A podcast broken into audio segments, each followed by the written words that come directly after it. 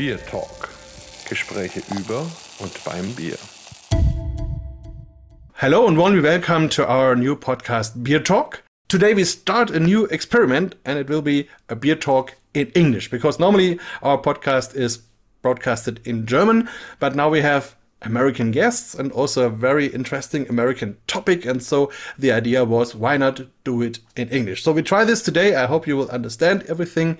Of course, you can write us and we can answer you. And um, now we go deep into the story. We go to Oregon, the Pacific Northwest, and there we meet the archaeologist Chelsea Rose from the Southern Oregon University, and Tiah Edmunson-Morton, curator of the Oregon Hops and Brewing Archives in Corvallis, also in Oregon. We will be talking about the Pacific Northwest brewing history, which is very interesting and maybe also new for you, but not new for our two guests. So, could you please introduce yourself shortly to our listeners?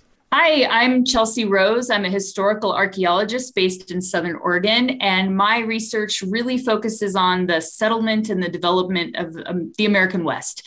And so, breweries and saloons are just one part of that uh, kind of interesting story that I like to deconstruct using archaeology. And my name is Tiah Edmunson-Morton, and I'm an archivist, and I work at Oregon State University um, at the library's Special Collections and Archives Research Center there. I started the Hops and Brewing Archives in 2013, um, and I do normal archiving stuff. So I put things in boxes and I write guides to collections. But I'm also working on a book about women and um, brewing in the 19th century um, in Oregon. So that really sounds very interesting. We're talking about brewing, about saloons, about all these good old times. And um, maybe first we talk a little bit what is your actual personal relationship to beer? I don't really like it. I, am embarrassed to admit I'm more of a wine person or whiskey person, but um, I do really appreciate the um, microbrewery culture in the Pacific Northwest. I think that's really been a nice addition to, you know, options for going out, but I usually order something else. That's the punchline to every joke for me too. That I also really like wine. Um, I do like cider, and I like a good sour beer. I think um, that's something that I've learned the more that I've gotten to taste lots of different beers. Um, I like I like sour beers. Um, but I will say that my interest in beer history, agricultural history is definitely academic. Um, but my great great grandpa and his brother also grew hops um, in Eugene, which is about 45 minutes south of where I am in Corvallis. Um, in the early 20th century. So I do have some family connections agricultural wise. So that really sounds good. And I would say we are halfway there because if you already drink wine and spirits and like cider and all these things there, there are lots of beers which are quite close to that and maybe can catch you and also bring you into beer and brewing. But also, I think it's very interesting if you say you have a professional approach, a scientific approach to brewing, which is also maybe better than only a drinking approach, I would say. Uh, yeah, okay maybe uh, let's talk how you did come across the idea of researching on breweries and doing archaeology, doing a excavation, which really sounds interesting for us. How did it come? How did you come to this idea? Well, the Eagle Brewery and Saloon, um, which we excavated this fall, um, is located in a little town called Jacksonville, Oregon. And it's a really well preserved kind of 19th century landscape. A lot of the buildings survived um, up till today. And um, this private parcel where the, the brewery, the remains of the brewery is, um, is owned by these two gentlemen that hired us to take a look at what kind of archaeology might be on this property because they recognized the historical significance of the property and they wanted to make sure sure that the archaeology present would be taken into account in some subdividing because it's quite a large parcel right in town. Um, and so there's plenty of room to put other houses and stuff in there. And they wanted to look into that because they figured if they didn't do it, the next owner would. And they really wanted to make sure it was done the right way, you know, with the heritage of this brewery in mind. So we came out. Um, and developed a plan to see what was there, where it is on the landscape, what we would want to make sure was protected in the development, and what areas they could build roads and houses or whatever they needed to on. Um, and so that was kind of how we ended up at this site. But I've been, as I mentioned, I've had a long interest in saloons and breweries and, you know, come across them quite regularly. And there's a few, there's other ones in town that I've kind of had my eye on in addition to this one. So when this opportunity came up, it was really exciting because um, you know that's just one of the really fun dream projects if you want to look into the myths of the wild west um, and in doing this research i came across Tiah's work um, which overlapped just so beautifully. And it came clear that not only was this a really cool project because it um, allowed us an opportunity to interrogate some of the myths of the Wild West surrounding breweries and saloons. But there's this woman at the heart of this story, and Tiah had been doing this research to kind of uncover her part of it. Um, and that just made it even more interesting to me. Yeah, that really sounds great. Um, maybe first a short question. If you think on archaeology, you always think about digging. So, how deep did you have to go to find something? Yeah, so um, well, you know, in archaeology in the U.S., it's it's not uncommon for us to do stuff that's much more recent than um, probably in Germany or other places around the world. So sometimes the stuff we're looking for is even on the surface or you know not very deep. So this property, we didn't have to dig very deep to find what we were looking for. And in fact, one of the main research questions we had was this rock pile that's just right there on the surface, and it it was really easy to see that that these rocks um, were were put there with intention and um, they represented part of a building that was formerly there. So it, it, was pretty easy to start off with like hey dig here. And and when i say dig um, a lot of that really entailed moving rocks um, in that particular spot. So it totally varies. If you're down in an area where flooding happens things can be quite deep. If you're in an area where there's a lot of erosion or wind blown sediment stuff can be pretty close to the surface. So the depth isn't always um, correlated to age um, here in Oregon. So. One last question about that. I read that you also had to look at the fire insurance records to find exactly the places. Is that a common way to a common approach? Yeah, yeah. So we um, not only dig through the dirt, but we dig through the archives wherever we can and, and take any you know artifacts of the past that we can into consideration and so one really important clue to the past and the way um, cities and homes were set up, um, especially in the late 19th century, are what are called Sanborn fire insurance maps.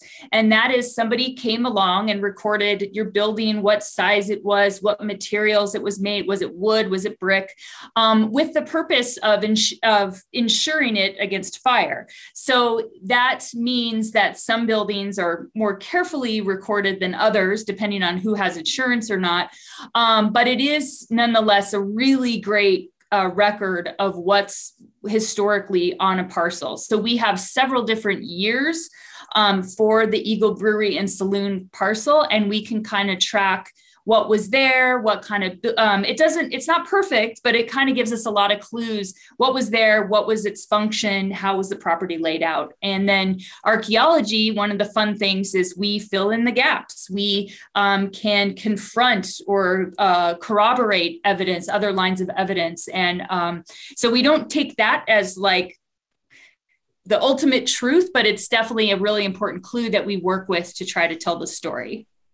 Yeah, maybe Tiah, you can also explain a little bit from the side of the of the archivist or of the curator, and maybe also if we already mentioned it's also about women. Your research, so did that also take place in, in the 19th century? Because if i think of all the movies i've seen i never saw a female brewer in any of these movies. So um, what, what were your findings? Yeah well and i um I love to dig in my yard. And so when Chelsea said that they were doing an archaeology dig, I was very excited. Um, it was very different from digging in my yard. It was very different from weeding. I think I like I, I wanted to clean everything up. Um, and that was not my that was not my task. Um, but I was excited to really look at this overlap between what would have been happening in a domestic setting like a house um, and for the Eagle Brewery in particular, Well, and and really for 19th century breweries period in Oregon, there was often a really close proximity of the house and the brewery or the house and the saloon. So to be able to be in that space where um, somebody lived that I was researching, but also to just have a, a, a kind of visual um, aid, I guess, to think about how far the house was or where the the what would it have been like to walk out to do this business and to to see how close the house was to the brewery business sort of confirmed in my mind this idea that these were family businesses and that the man's name maybe was on the the record of the license or was on the on that Sanborn map. Um, or in an advertisement in a newspaper that there was no way that this could have been um, separate that this home life and this this business life could have been separate. So um, I, I, think you are right in, in what we see in history um, or what we see in more popular culture about um, about history. And and the women definitely were involved in 19th century Oregon. Women have been involved for a very long time. And so the idea that men are the brewers is actually a relatively new construct. That wasn't always the case um, in lots of different cultures and lots of different eras. Women were the brewers because brewing was an aspect of house and food management or the duties that were related to keeping the house um, more broadly. And so a lot of the women who were uh, brewers in um, medieval England or in ancient times, they were often displaced by industrialization. So as um, as breweries became more profitable and as brewers became trained and professionals, that was often when women were excluded that they just they didn't have the the paths to get loans or to get education or to join brewing guilds as was the case um, in england.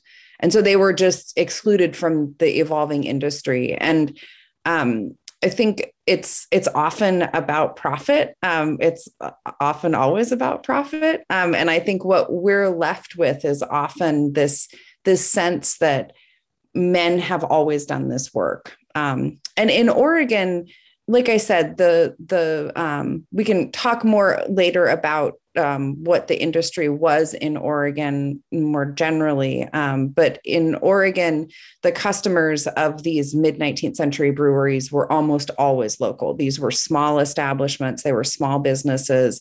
Family members were involved in lots of different ways, um, and these were family businesses. So, what we're left with is the story of men working with men or men drinking with men. But the reality is that women's work had always contributed to um, the family venture. Um, and uh, to kind of bring it back full circle to this dig to see that these were um, literally I, am I'm, I'm trying to think of of how many feet it would have been or how many yards it would be. Um, it's not very far from the back door of the house where the house was to the back door or the front door of where the brewery was. There were vastly more Germans than any other group of people making beer in Oregon. Um, like vastly more. um, the the thing is though is that by the time people arrived in Oregon, by the time the the people who became the brewers arrived in Oregon, they for the most part already were brewers. So they arrived with commercial enterprises in mind. And that doesn't mean that women didn't make beer for home consumption or maybe for like local trading, but it doesn't seem like there was the same displacement that happened. It did happen eh, on the East Coast in colonial times, for sure, that the the there were women in the colonies who started to operate taverns or um, run smaller breweries and then the same thing happened to them. But it doesn't it doesn't seem like that was the case in oregon. Um, i haven't i haven't been able to find any direct records from the women who uh, were in Oregon at that time related to brewing. um, I'm I'm hopeful that there would be some diaries um, at the university that's maybe again the other major university um, just south of me in Eugene. They have a, a big collection of um, mid 19th century diaries there that I want to go look at, but COVID meant that I, I wasn't able to. So it's possible that there'll be some records um, of people who were doing home brewing that was then they were selling or bartering at some level, but it doesn't seem like it. Yeah, maybe also we talk about, you mentioned it, a lot of Germans coming to the country in these times. And we already talked about that it's the time of the gold rush. And, but you also said that people came and had already their business in mind. So they not only came maybe for, for gold digging. And I don't know if you know, we have, I'm, I'm from Bamberg, Germany, which is uh, in the southern part of the country. And only a few kilometers away from here uh, lived the Strauss family. And uh, a guy went to San Francisco, Levi Strauss, and he invented uh, the famous trousers. Uh, so also quite interesting history. We also have a museum here which covers that. And so um, maybe what uh, what role did brewing have in this gold rush era? Were there really brewers coming and say, okay, we want to make beer for the people who dig for gold? Or were there people which came for digging and then decided, okay, maybe we do better, we do beer? Um, what do you think? I'll give the short answer first, and then Chelsea can give the much longer answer because she knows much more. The the brewers, um, a lot of them were chasing gold. They were um, they they were uh, living in Colorado or California or Idaho before coming to Oregon to settle. So there there definitely is a very very direct connection between people who were miners and then people who became brewers um, but also the the miners like to drink. That's my shorter answer. yeah and I, I would just say that um, you know the first thing is everybody wanted to come out and get rich quick mining from all over the world. And a lot of times it was to get that seed money to start some other enterprise um, and you know nobody really thought they were going to have a career forever in mining. But one of the things that many people realized right away was you could make a lot more money and more consistently by mining the miners so to speak. So if you could set up some kind of enterprise that could give those miners a very handy way to spend those that gold dust and those gold, those gold nuggets you would just make way more money way more consistently. So i think that's where a lot of these enterprises kind of came into play um, that way. But it you know it was a really unique moment in it's really a global event that happened because so many people moved in a really short amount of time um, from all over the world to this one kind of area. And, um, you know, Oregon being just north of California, we were just, uh, the gold rush made its way up here within a few short years of um, the first strike in California, bringing lots of folks, lots of disruption to the native peoples that have been living here. Um, you know, and it really had a huge impact um, on you know the the way that this landscape changed really quickly and one of the things that was interesting especially in southern oregon is uh, people the the uh, the miners came the businesses came like that um, before there was even really laws it was it wasn't even um, a territory here in fact it was sovereign native land at that time but people came and they built breweries and saloons and so um, kind of the uh, shenanigans surrounding that became some of the first laws that people realize, hey, we have to kind of rein in some of this. And um, and I don't know if you've come across some of that, Tiah.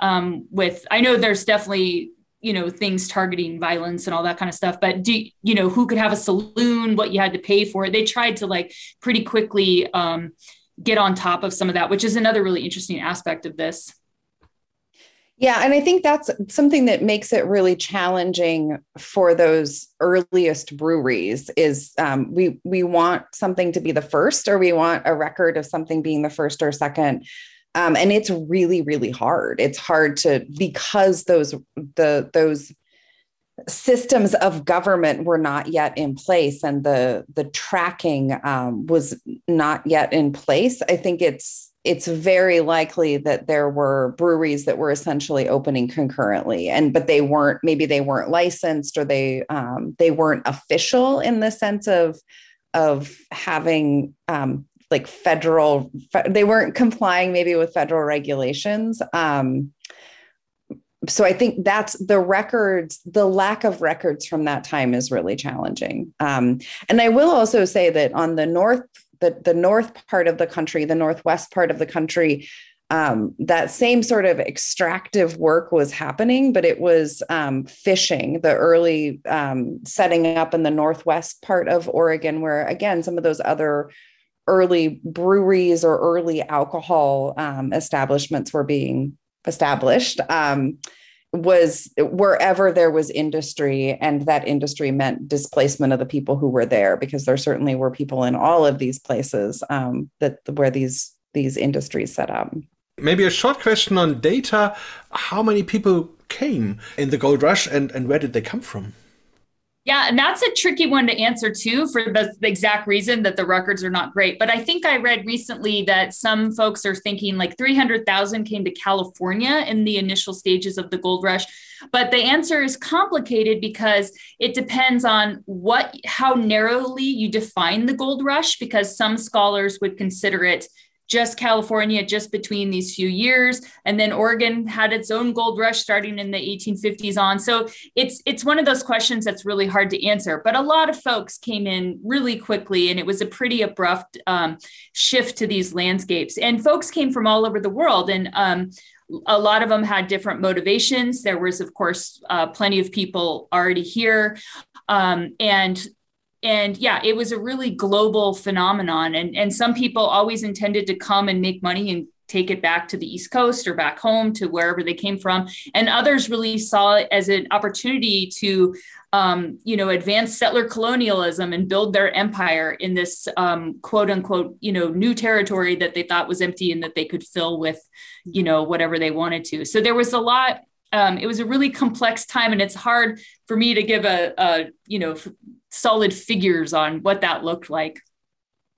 Well, and I think the the one thing that I have been surprised about, I just finished a huge data project. Um, I looked through the census records from 1850, 1860, 1870, 1880, and then sort of did some spot searching and review in those in the later years until prohibition and look through city directories trying to identify actual brewers seeing how many um, brewers there were. And i was really surprised at how few people stayed for more than one census cycle. So um, there were of nearly 600 people that i've identified only 40 of those were actually here 40-ish were here for more than one census cycle so that there was a it was a really transitory business i think people would stay for a few years and then go somewhere else um, i don't know where that other uh, that where that else would be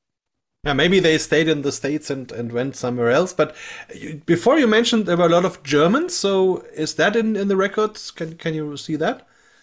Yeah, absolutely. So many Germans. I wish I had the percentage um, in front of me. I was looking to see if I actually had it in my notes. It was something something really close to like 75%. There earlier on, um, certainly. In there the brewing were, industry. In the brewing industry, yes. Yeah. Yes. Mm-hmm. Um, and there were people who were from Austria or from Switzerland um, or from the part of France that is closest to Germany. So they definitely were coming from that region, even if they their their um, country of of their home country wasn't Germany that's the other side of it uh, because um, at the at the time in the 1850s there was no Germany at all. So it was all these little member states and and so um, you you cannot really identify who is German or not. Um, but they were German speaking. And as far as I learned you had lots of even uh, magazines and journals and newspapers in German and German events and German clubs and, and all these things. And also you we were talking about the Eagle Brewery. So was this also a, a German based brewery? And and did it have the name eagle or was it adler the german word? Or did you find something like that? That's oh, a good question. That's a really good question. I've only ever seen um, eagle brewery but i wanted to say and and this is a German brewing family, so we'll get into that in a minute. But um, one of the interesting things is around this time period, uh, and I think 19th century, maybe even you know early to mid 19th century there's a shift in preference for beer from the research i've been doing that shows people are getting a lot more interested in lager. And that is um, different to brew and the types of structures you build around it are different than you would for like the english brewing. And you Markus probably know way more about this than me but from what i've read you need to keep it cooler because you have to allow um, it's like uh, was it top fermented versus bottom fermented? So you have to let the beer um, rest and lager for longer, which means you have to build um, some way to keep that beer cool. And that's been really interesting for me to read about because you can see, again, this recursive relationship between um, people and culture and the things they make and build. And that's, of course, where archaeologists are always getting interested. So the two breweries in town in Jacksonville, one being the Eagle Brewery we're talking about, um, were associated with German brewers. And we do see, um, and especially in this other brewery where there's still the ruins of all these lager caves. So it's really interesting to see, um, you know, the type of beer that they're choosing to make definitely is reflected in the landscape and in the archaeology. That really sounds interesting. this is the major change in, in the American brewing when they went from ale to lager. And um, as far as we know, or as I know, um, it is connected to the German people which were immigrating, and then they started around the 1840s, 1850s, the first um, bottom fermenting brewing lager breweries and also the other ones um, they kept on the top fermenting yeast but tried to ferment as cold as possible. And so maybe you know the term of the steam um, beer from anchor brewing for example. And that also quite interesting thing but maybe that's another topic for another podcast. Uh, but uh, maybe if you have a look back on this uh, german family uh, of the eagle brewery did you find out something about their living and their history and were there also other breweries there and what happened to them? Did you find anything out about that? So much. um, so I will say that there are some people that it's really easy to research. Um, they leave behind lots of different clues. Um, and then some people you just dig and dig and dig and um, and sometimes you don't find much at all. In this case, we found lots. The uh, both of the the people, both the Wetters, um, were born in Germany, and um, I'm not sure exactly when he came over. I can't remember off the top of my head, but um, in the late 1840s, early 1850s was when most of the brewers in Oregon immigrated um, to America. She also came over at that same time. Most of them um, landed, I guess they they were in Missouri or the Midwest for a certain amount of time. So a lot of the early people um, who were linked to brewing in Oregon came across on the Oregon Trail, um, one one way or another. Some of them sailed. It depended on um, how much money they had, whether they could afford to go um, around by boat. So not overland by boat, but um, on the water by boat so that was what she did um, and she and her family settled in albany oregon which is um, i could ride my bike there if i had if i had some time. So it's really close to where i am now. And she was actually listed in the census as a cooper. So she was doing actual work related to brewing um, her father was a carpenter, but brewers lived with them. Um, her sister then married a brewer and stayed in Albany, Oregon. Um, and they had, uh, so Joseph and Frederica married in 1860 um, and lived in Jacksonville. Um, he he died. She lived a long time after he was um, after he had passed on. They had lots of kids. Um, he also left her with a lot of debts when he died. And so there are a lot of really interesting, important records related to the business and what was part of the business um, because there was so much legal strife around it. So we have lots of information about what the property of the brewery was like. We have lots of information about you know how many kettles they had or or how many bar stools they had. Um, there was also a lot um, related to them in the newspapers. And so there's a lot of really wonderful detail that kind of feels gossipy. It's very like so and so went to visit her sister, or so and so came to visit. Um, there was one really, really great article that I found that I shared with Chelsea about a lightning strike. Um, and th- there was a lightning strike on the building, and it told how there was gold in the wallpaper, um, and that the the lightning traveled through the wallpaper, and so we knew that this house had some definite decorative touches. Um, so I think that's the the thing about reconstructing this business history, but also this family history is it's uh i chelsea and i joke um i joke and chelsea laughs that it, this is very much like archaeology that it, that you really are just you're you're finding little itty bitty clues and then you're stringing them together to try to reconstruct what we think happened outside of the more traditional tax records or production records. Um, what was it actually like to live in this place and be in this family? Um, I think there's a, a, benefit to Jacksonville being so.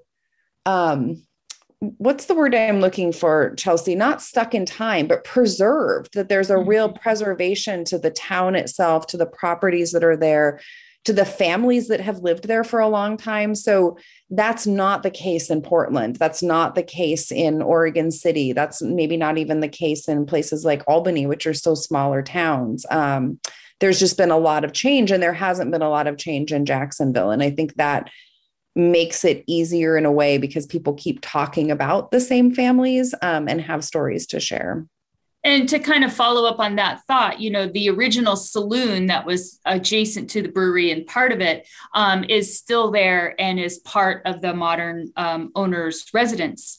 And across the street, um, this woman who actually is one of our volunteers, she works with us a lot. She grew up across the street and knew the granddaughter or daughter of the original brewers. Um, so when she was a kid, they were pretty old and they, so she remembered going over there and like checking out the brewery. So we were able to do like oral history with her too. Um, just, you know, just as a coincidence, because she was already coming out to help us on this project. So, you know, there is those kind of connections that do help us tell this story. But I think that it is important to recognize that, you know, archaeology um, can take many forms and we're just looking at, artifacts, which are things made for and used by humans at the most basic interpretation of that. And that's documents as well as things that we unearth from the dirt. And, and we were joking this morning about how going through the census records was really not that much difference for screening through all the dirt and finding, we found a million nails out there at this brewery. So, you know, all these little clues that in and of themselves aren't necessarily that groundbreaking, I guess pun intended,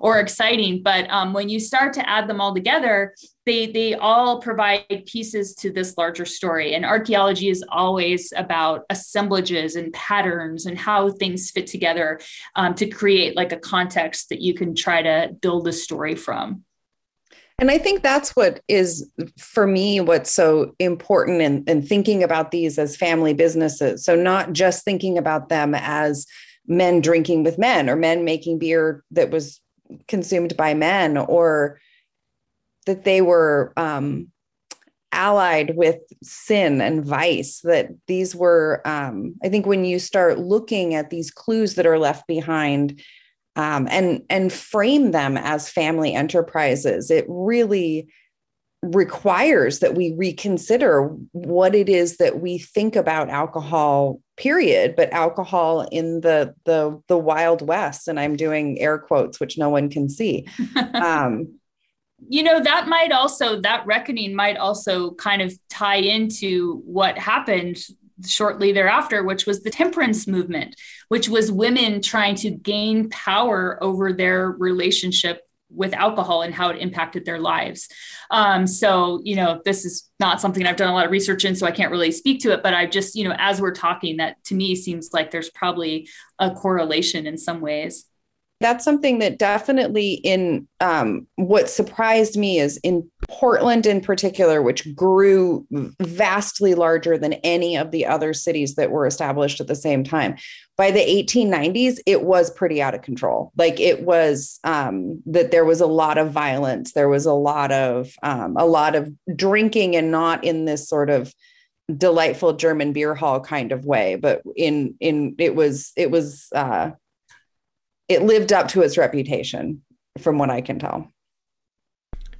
Yeah, very interesting. And I can tell you there were not only nice days in the German drinking ages, so also a lot of fighting and things. And uh, what what I, I just had a, had an idea when you talked about the temperance movement.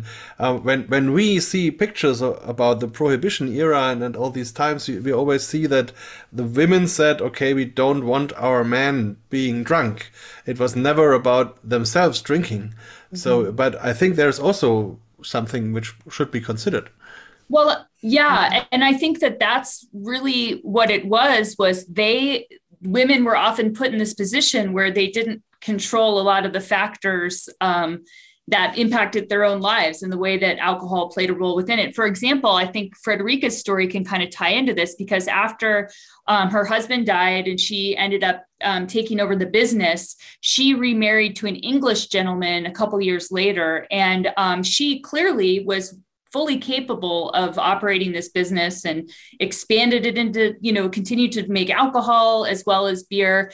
Um, and then when she married this new um, gentleman it, it all kind of goes downhill. And there's accounts of him getting arrested for starting fights. There's all these you know somebody he he claims somebody poured soap into all the beer. And if you kind of read between the lines you start to think like ah you know he maybe wasn't the best person to team up with. And her daughter in an oral history says that you know when my stepmom or my stepfather came into the picture he just didn't really have the background and we kind of got out of brewing. But i really think that um this you know here this woman had built up this business and worked really hard to save it. Um, and then she remarries and the new guy just kind of drives it into the ground and she's stuck in a lot of ways with the consequences of his actions. And so i think that's kind of the role that women you know that's the kind of frustration that leads to the temperance movement. And really when you look at that and the power it had it is um, you know women totally taking control over uh, you know you know new roles in politics and all the ways that they're influencing their communities. And several counties and cities in southern oregon went dry long before um, nationally. So that's that's another really part of the story of women um, and how they're responding to their environments um, and trying to take their power back. I haven't done enough research yet to know but i'm curious whether whether there was overlap between the women who were really pushing um, for temperance and were they in the same community clubs with with women who were married to brewers. And that's something that I haven't done too much research into but I'm really curious about that overlap and whether the wives of brewers were linked to alcohol um, and or or whether they weren't. And that's um, that's something that I, I'm curious to learn more about because I just I imagine that it could be miserable. yeah. It seems that we are starting many new topics today somehow. but but maybe shortly back to the the Eagle Brewery. So um, was it the oldest brewery in the area, and how long did they brew? When did they stop? Yeah, that's such a hard question to answer. Um, so the first brewer that I have identified was in the 1850 census. He lived in Oregon City, which is the northern part of the of the state, which was then the territorial uh, capital. He was from Germany he i never could find anything more about him. So that i don't i don't have a brewery that was opened in 1850 um, it could be that he just identified as a brewer.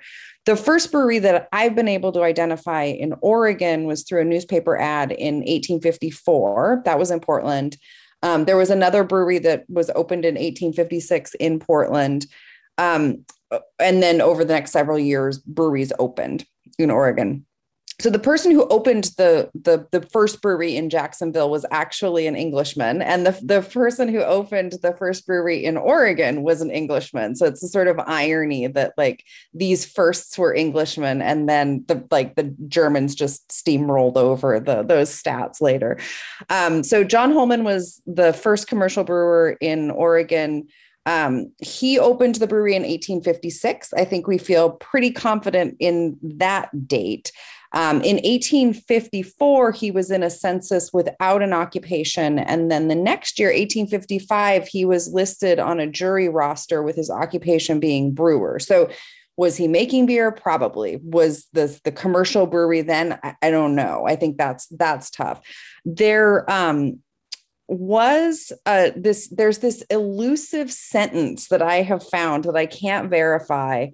Um, that there was uh, there there was something in a newspaper, a California newspaper. So California and Jacksonville are really close to each other. So there was something in a California newspaper from 1852 or 1853 that he had purchased and was running this brewery in Jacksonville. So if that's the case, then it is this Jacksonville brewery is the oldest in Oregon. I can't I can't find that paper because they're really really rare. Um, and so I found different issues of it, but I haven't found the one that supposedly has the this 1852 or 1853 date. It feels it it's feeling suspicious to me, like maybe that was a mistype or um, that I I can't verify it until I see it with my eyeballs. I won't say that, but it definitely was one of the first, by far one of the first. Yeah, and how long did they survive in the next generations? When did they stop brewing? There's on the Sanborn maps, the, the brewery itself is listed as dilapidated, and all other accounts seem like by the 1890s they're um, they're not really actively brewing anymore. And I think that there's two factors involved. One, like I said, the new husband um, did not make good decisions and was not a good partner. So I don't think he helps this situation at all. But the town of Jacksonville in general was in decline. The railroad, which was, you know, in the American West, it made or, or could break you. If it if the railroad came to your town, you're golden. If it didn't, um, you are gonna you know lose uh, out to the town that it did go through. And so the the town bypassed Jacksonville by about five miles, and they they went into decline. And that is um, so. I think a lot of the businesses and stuff, folks either thought, well, let me move out of town, or we just don't have the consumer base to support it anymore. But that um, is one of the reasons why Jacksonville is so well preserved. It's what we call preservation through neglect so there wasn't a lot of new development and um, they didn't raise buildings to put new ones up. So things were kind of just left as they were um, by the turn of the century until the 1960s when people started to recognize that it had its own worth as a historical um, landmark. And there was another brewery in Jacksonville um, that was the the city brewery, which was run by Veit Schutz, and um, he from what I can tell, came as a dry goods merchant. So he was in um, in Jacksonville, 1852, 1853, and he ran this other brewery, um, which seems like it started. I think Vetter started at that brewery and then sold it um, and then moved to this location that he's at. It's it's I'm I'm a little fuzzy on that. Um, but the that brewery, Veit Schutz's brewery, closed when he died. He died in in 1892, and at that point, that was when that that business went under and that build, building um, did leave a bunch of archaeology. That's where you can see the lager caves really well, and this whole warren of brick underground, like stone and brick tunnels. And the building that was there was several stories high, and you can see kind of how they were using the innovations of art of artificial cooling to kind of facilitate making beer, um, which is pretty interesting. And that's another one that I've got my eye on for archaeology at some point because I think that would be another really interesting place to look. And they had a brewery, saloon, dance hall kind of thing um, going on. And so that place uh, definitely is central to a lot of this, um, you know, Wild West kind of newspaper clippings that you read about all the, the fights and the, the rowdy parties and stuff there.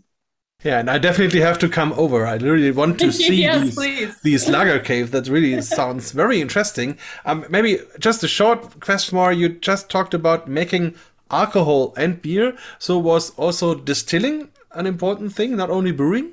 Yeah.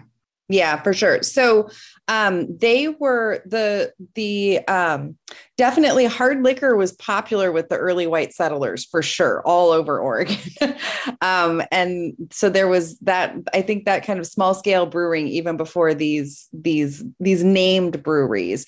Um, so they were definitely making all sorts of hard liquor. Uh, it and both um, Joseph Vetter certainly absolutely distilled um, and tax records and ads from newspapers show that he was advertising whiskey and brandy and the lager beer. Um, and then after he died in those probate estate records, there's information about um, the distilling equipment and how much um, liquor is on hand at that time. And the the implication that I'm I was drawing that I draw is that Frederica, his wife, essentially was saying, "You can't, you can't repossess this equipment because this is how I'm going to make money. So let me keep this brewing equipment and this distilling equipment and keep operating it because that's how I'm going to be able to pay these debts." So to me, that was pretty clear evidence that she felt like she could make money making liquor.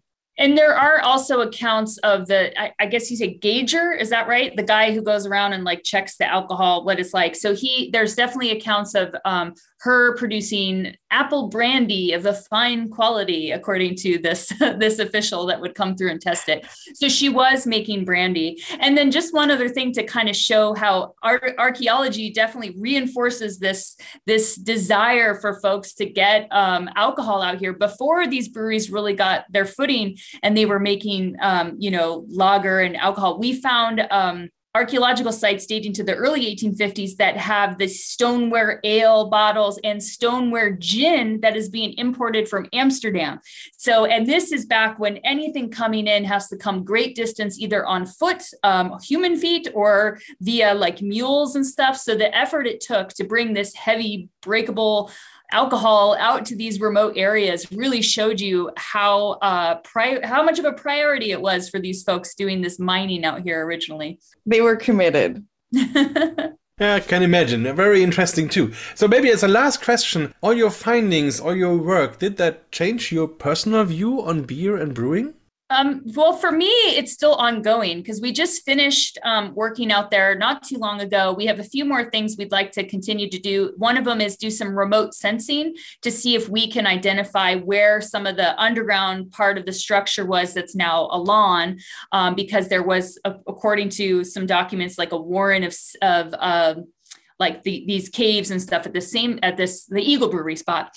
Um, so I'm still kind of haven't really wrapped my head around it fully, but the idea that families were living here and running this business definitely changed the way I think about it. And that is being uh, reinforced in the archaeological record in the buttons and the kind of the daily life um, type of artifacts that we're seeing. It's not just like saloon paraphernalia or anything like that it's definitely you know the the domestic assemblage that you would assume where like a family was living. And so that's really what we're seeing archaeologically. And so that reinforces what Tiah has been you know saying about these breweries are not what you see in the wild west movies I think what really surprised me, I wouldn't say that it changed anything um, because, as Chelsea said, that was what I thought. So it sort of confirmed, I guess, what I was thinking.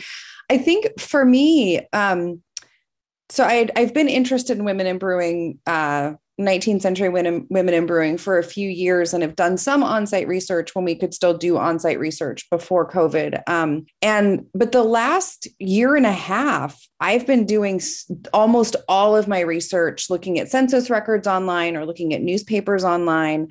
Um, and I can find a lot.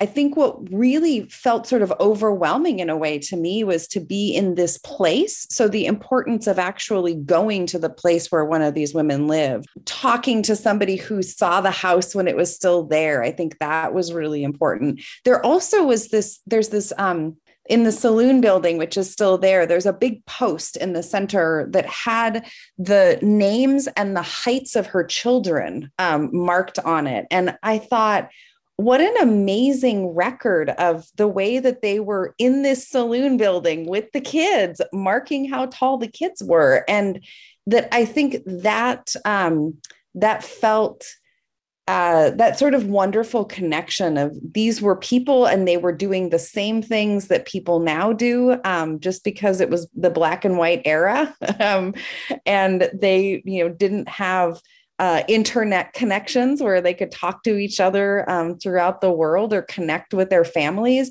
they still did the same thing and i think that that was probably one of my favorite parts. Um, I mean, the nails and the digging, that was awesome. But to see and be in that place was really special. And I think made them seem even more real to me as people who lived lives and did ordinary things. The original billiard table, slate billiard table, is also down in that saloon basement, um, largely because it's too heavy to get out.